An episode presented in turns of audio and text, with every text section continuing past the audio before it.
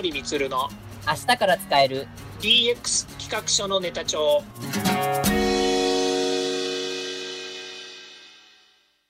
こんにちは。サートプロの近森光です。こんにちは。アシスタントの堀内隆です。この番組は IoT AI 教育事業の専門家近森光が DX デジタルトランスフォーメーションについて実際の事例を交えながら DX とは何か DX でどんな未来ができるかをご紹介します。事例をもとに実際にお客様や社内に提案する企画書に落とし込めるまでの使えるネタのネタ帳としてお届けします。DX 企画書ネタ帳第34回目、マッキンゼーカンパニー社がリリースしました2030年日本デジタル改革の白書からピックアップしまして、ちょっとシリーズでお送りしたいと思います。今回お届けしたいテーマは、日本が今よりもっと衰退する未来に対してこう何をするべきかというところで、えっと、現状と、まあ、売れる未来、その原因となっていることについてお話を伺いたいと思います。よろしくお願いします。はい、よろしくお願いいたします。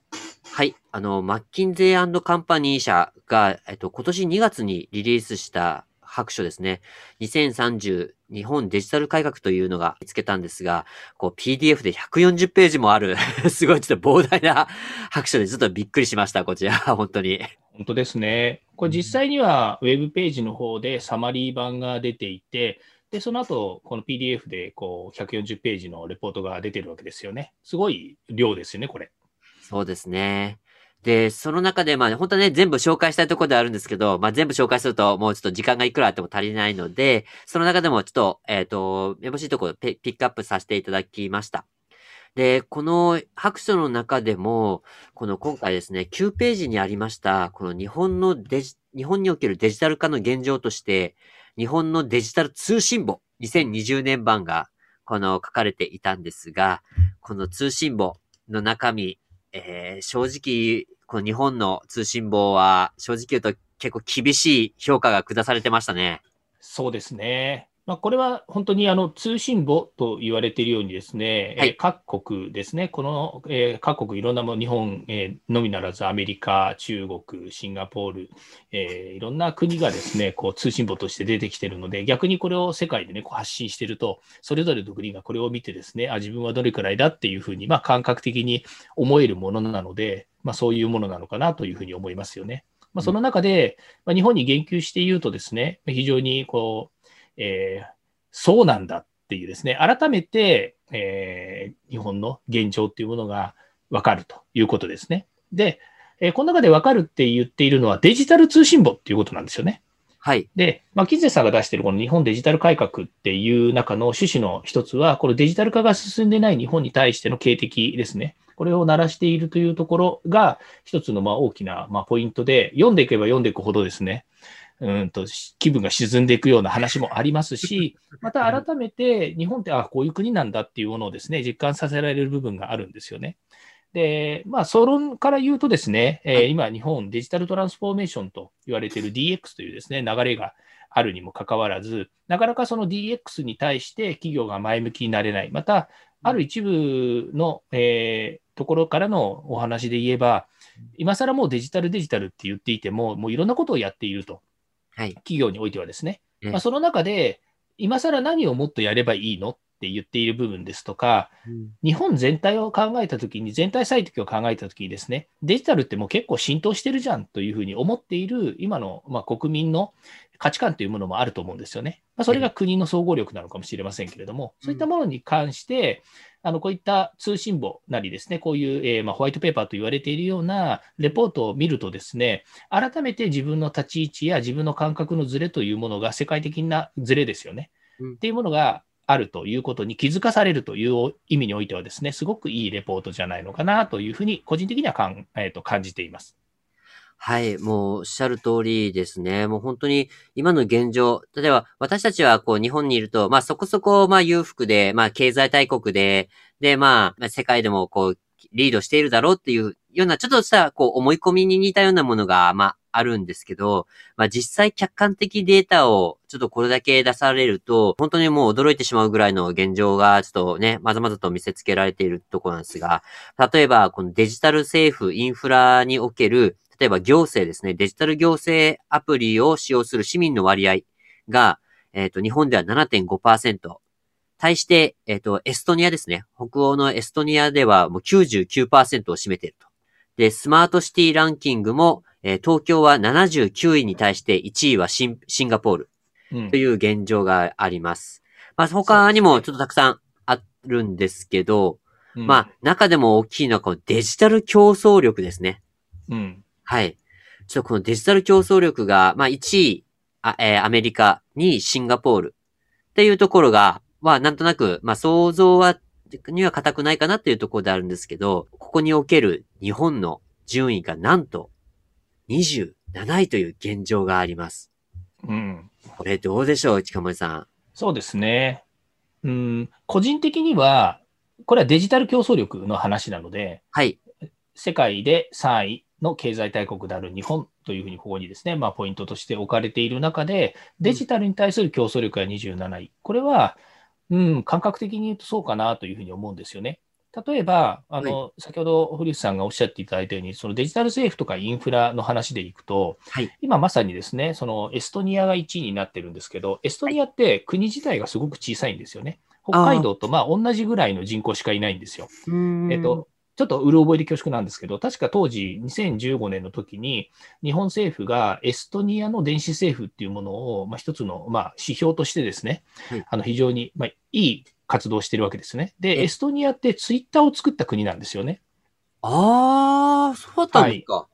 ツイッター国で作ったわけじゃないんですけど、ツイッターを、が発祥の地なんですよね。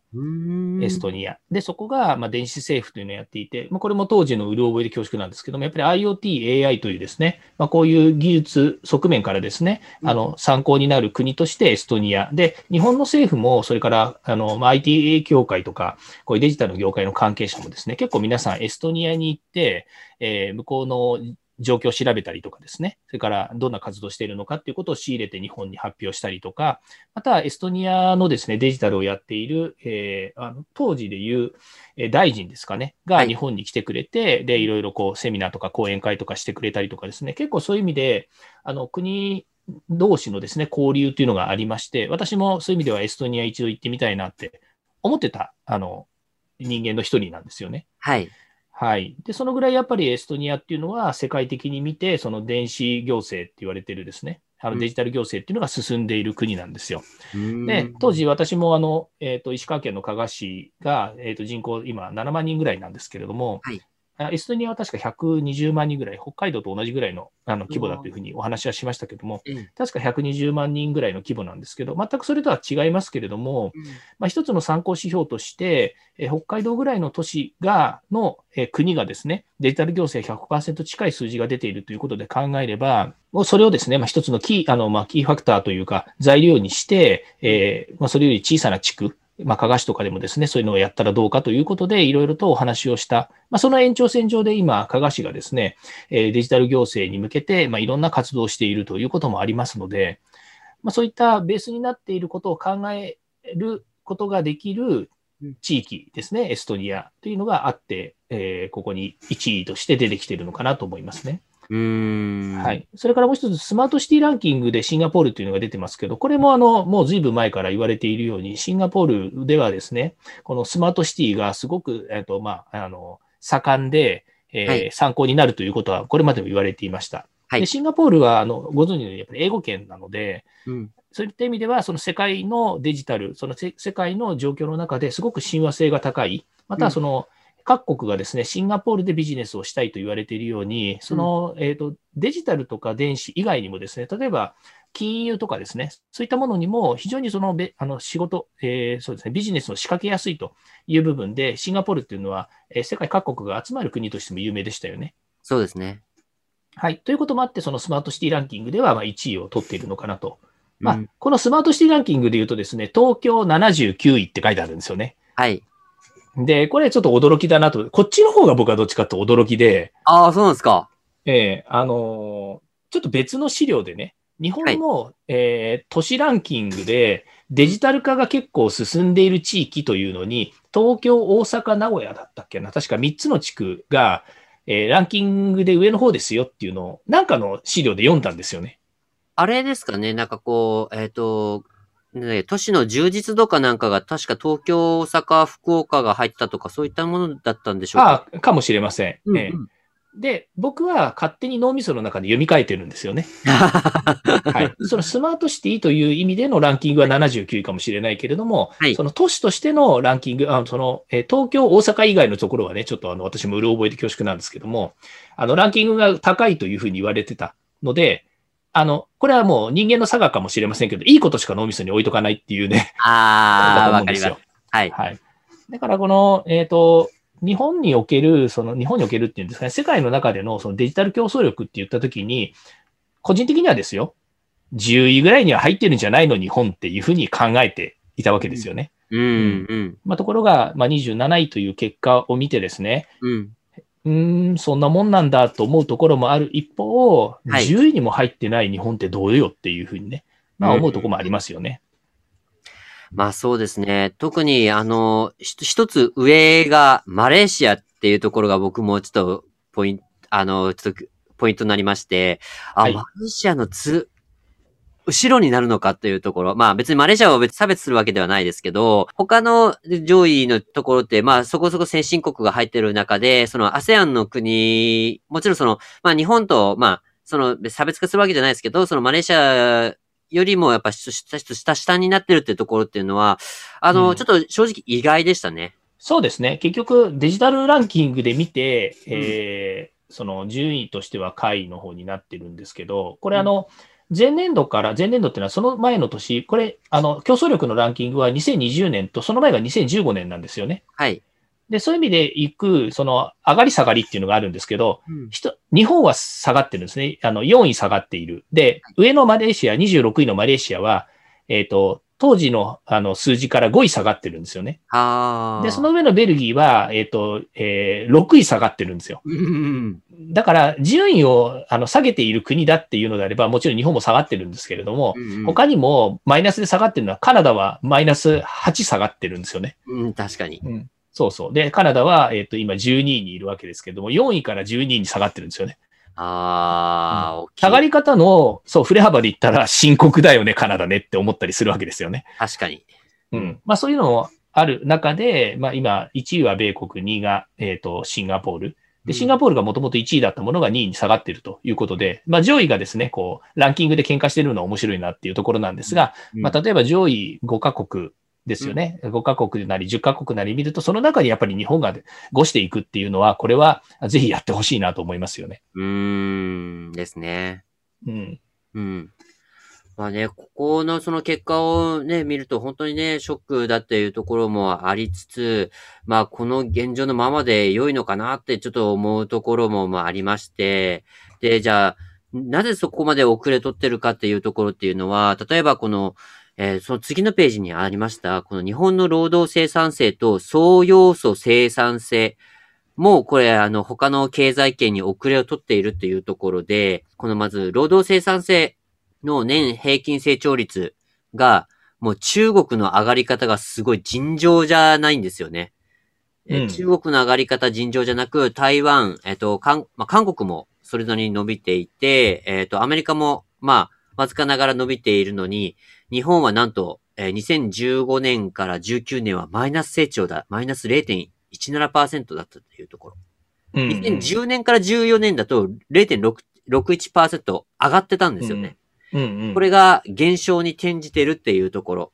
とうん総要素生産性ですね。総要素生産性が、やはり、あの、これ各国、その伸び率、成長率の伸び率は、まあ、各国それぞれ落ちているケースが多くて、中国は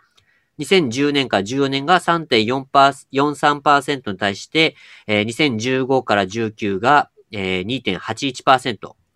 えっ、と、伸ばしてるデンマークは0.35から0.57に伸ばしているというところなんですけど、日本はここでも減少に転じてまして、2010年から14年は0.69%の伸び率に対して、2015年以降はなんとマイナス0.11%と下げてしまってます。うんうん。かなり深刻に見えますよね。そうですね。うん。まあ、これこれあの、そ、そうですね。この相対的に言ってですね、やはり中国がもう一人勝ちのような数字に見えてるわけですよね。そうですね。はい。まあ分、分析データとして見たらね、あの、こう言っちゃ言い方変ですけど、中国外して考えてほしいなと思うぐらいのデータですよね。まあ、ちょっと、もう、突破、突飛すぎてるので、外してもいいかなってところですよね。そうですね。まあ、あの、日本伸びてないっていうか、マイナス成長なんですけどね。アメリカも大して成長してないですよね。まあ、0.09%と0.1%ですから、うんあの、まあ、言ってみたらアメリカも大して動いてないよね。っていう部分なんですよね。ですね。はい。うん。まあ、その中で他の国ですよね。まあ、アジアジアの国がここ多いんですけど、中国、台湾、韓国、香港ですね。それその次デンマークで、で、アメリカ、日本っていうふうに比べていただいているわけなんですけども、うん。まあ、その中でアメリカがもうとにかく軍を抜いて高いという、あ、ごめんなさい、中国ですね。軍を抜いて高いとはい。いうことなわけですよね。まあ、これに関して言うと、その今の日本のですね、やっぱりこの競争力、まあ、もともとその日本の経済大国と言っていながら今3位ですけれども、もともと日本はやっぱりえー1位になれるだけの実力が当時あったという中で、どんどん今下がってきてるわけですから、はいまあ、。その中で、えー、とこういった労働生産性とかですね、こういった成長が、えーないということは大きな要因の一つじゃないのかなというふうに思いますよね。ですね。本当に。ちょっとあの、ここにも書かれているんですけど、まあ日本は現在歴史的なターニングポイントにある。過去10年間において、えー中国はデジタルを活用して経済成長と生産性の目標を推進し、世界第2位の経済大国として地位を確固たるものにした。インドやドイツなど他の国々も同様にデジタルに目を向けており、数十年先の日本の経済的地位を脅かすのような大胆さで、成長と生産性の、生産性か改善の課題に積極的に取り組んでいるというふうな最後、締めくくりもあります。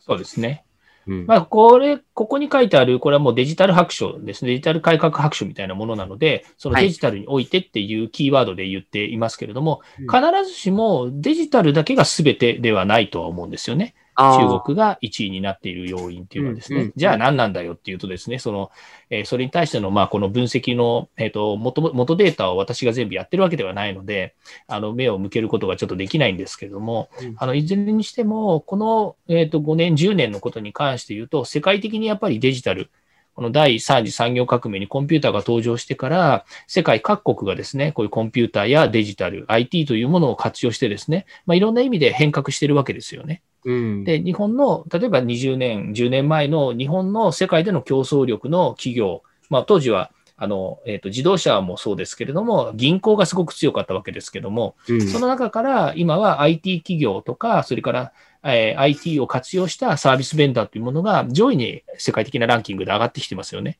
ですね。っていう指標のデータはよく出てくると思うんですけども、まあそういったところを見るとですね、やっぱり、えー IT やデジタルっていうものを十分活用している企業や国というものが上がってきて、それは叱るべきだろうなというふうに思いますね。うん。まあその反面、日本がじゃあ全然何にもやってないのかっていうと、そんなことがないわけなんですけども、はい。それよりも高い成長率を他の国が持っているということですよね。う。うんんまあ、相対的に言うと、まあ、その日本の強みっていうものを伸ばしていくっていう、まあ、コアになるビジネスを伸ばしていくっていう戦略、政策の中で、他の国はまた別の政策、戦略、もしくは、えー強みを生かしていく中で、日本よりも優位に立っているっていうことが、まあ、あるわけですよね。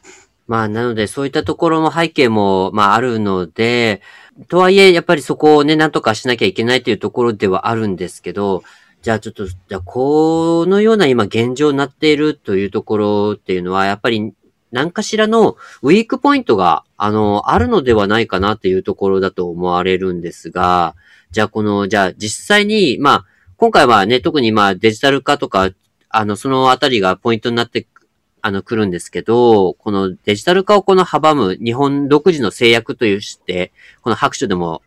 ちょっとその日本のウィークポイントが、この説明されてました。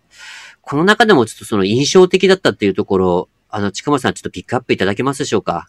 そうですね。まあ、いくつかある中で大きく2つですよね。まあ、はい1つは、企業、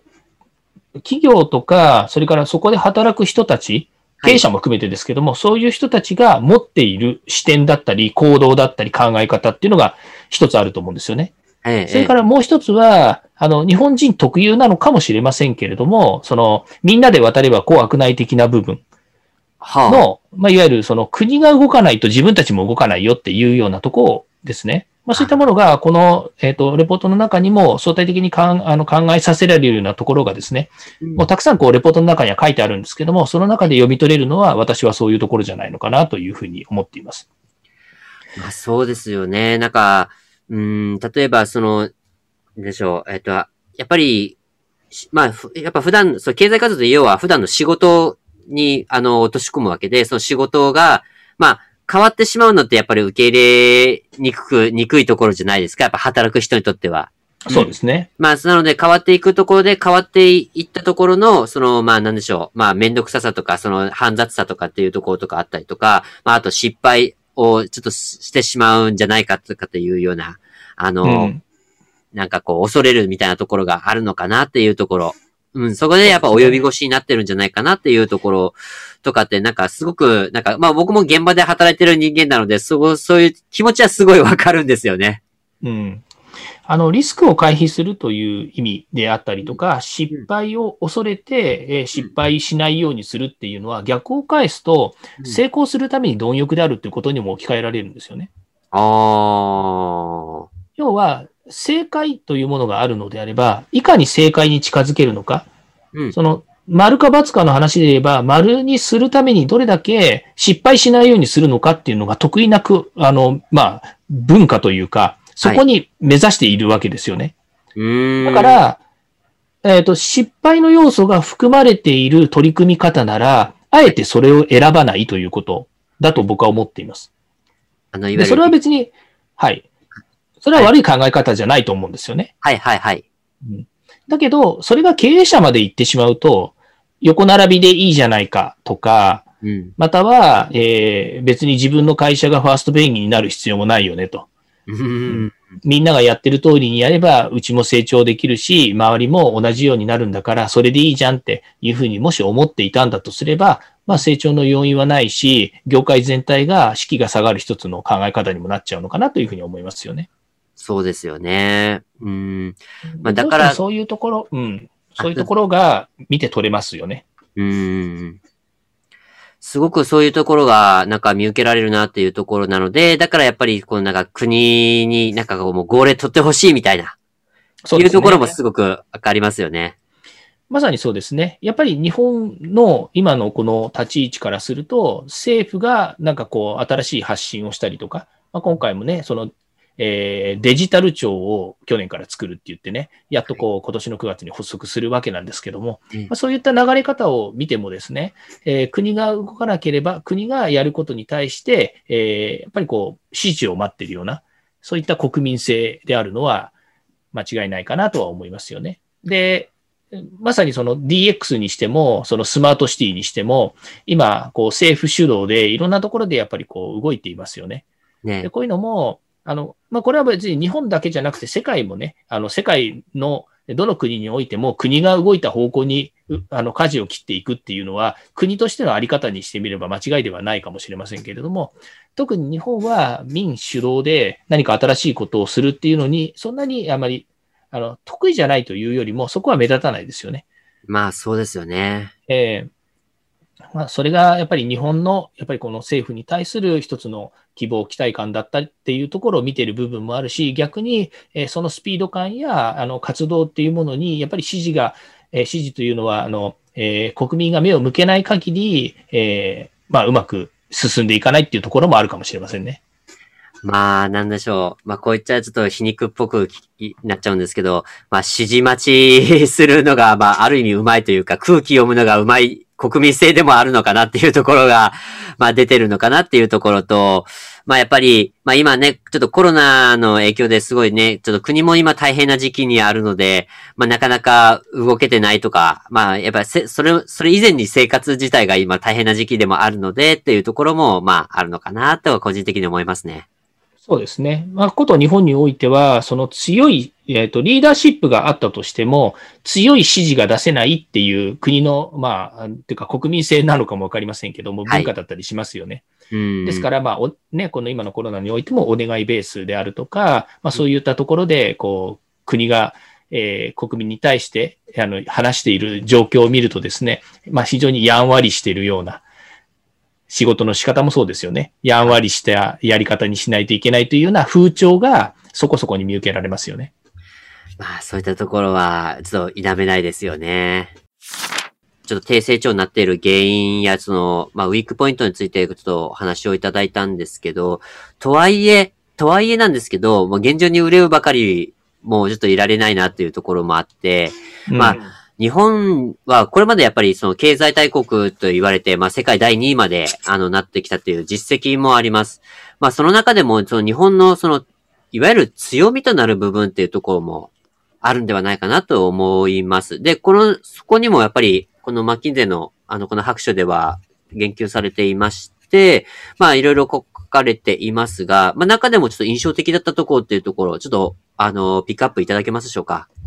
そうですね。もともと日本っていうのは、その経済立国ですね。まあ、経済大国立国というふうに言われている中にですね、やっぱり産業産業競争力というのが非常に高いというふうに今まで言われていましたし、あの、その通りだなというふうに思っています。まあ、その一つがですね、自動車産業に代表されるような世界が牽引できる企業がまず育っていたということですね。それと合わせて、うん、えー、第二次、えー、第二次産業革命のあたりから、今の第三次産業革命に入るにあたって、例えばロボットですよね。ロボット工学。それからハードウェアの卓越性だったりとか、えー、その、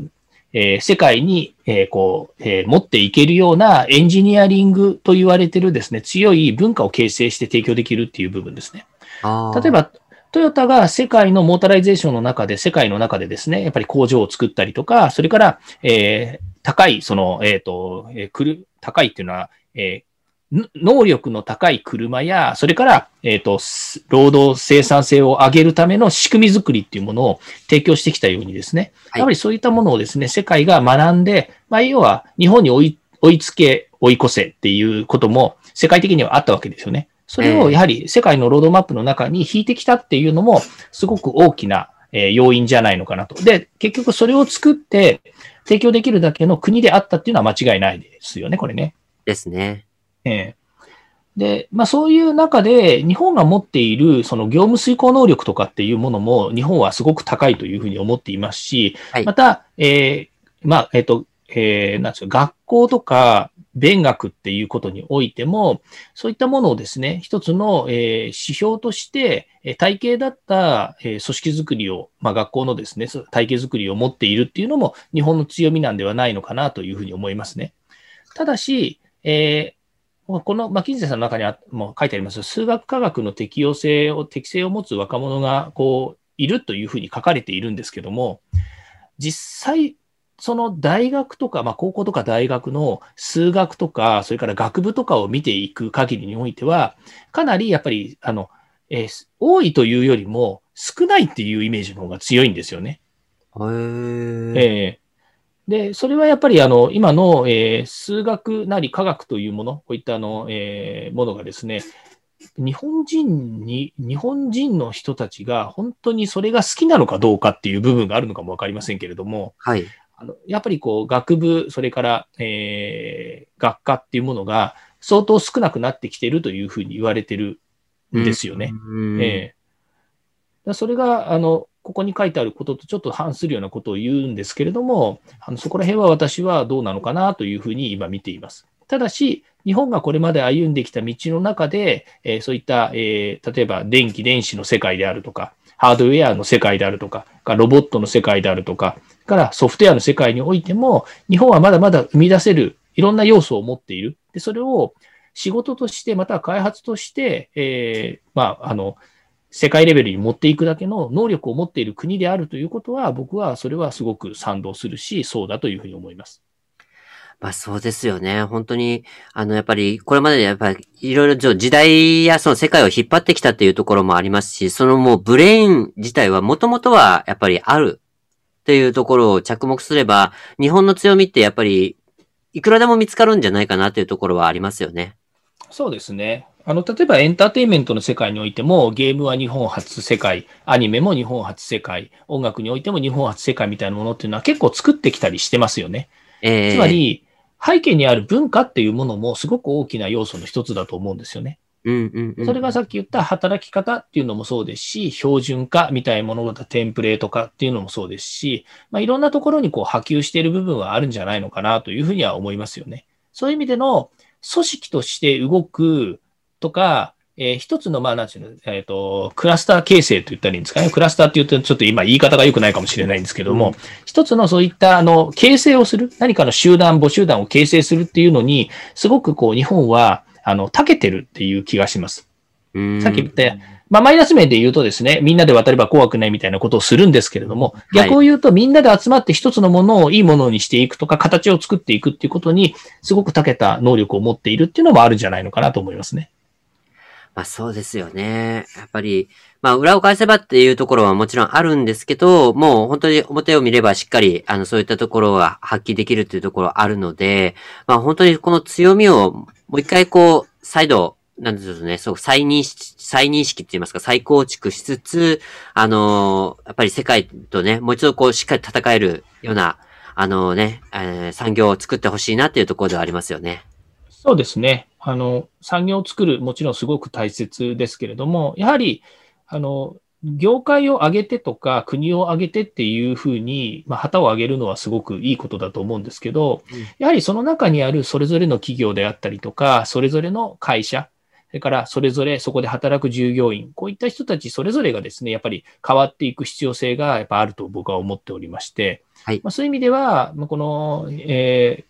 中にはその DX ですね、今のデジタルトランスフォーメーション推進というものをですね、しっかりと企業ごと掲げていく。で、これは今、国が、政府がですね、えー、一つの指標として掲げているわけですから、これをうまく活用していくことに他ならないんじゃないのかなというふうに思いますね。ではそろそろエンディングの時間になりました今回お話ししたことが社内社外問わず企画提案のネタになれば嬉しいですね DX 企画書のネタ帳は毎週水曜日を目安にヒマラヤで配信しますので毎回チェックしておきたいという方はぜひフォローをお願いいたしますまた、もう少し詳しく聞きたいという方は、Facebook で近森光で検索、または東京都代々木にあります株式会社サートプロのホームページまでお問い合わせお願いいたします。よろしくお願いします。それではまた来週。また来週。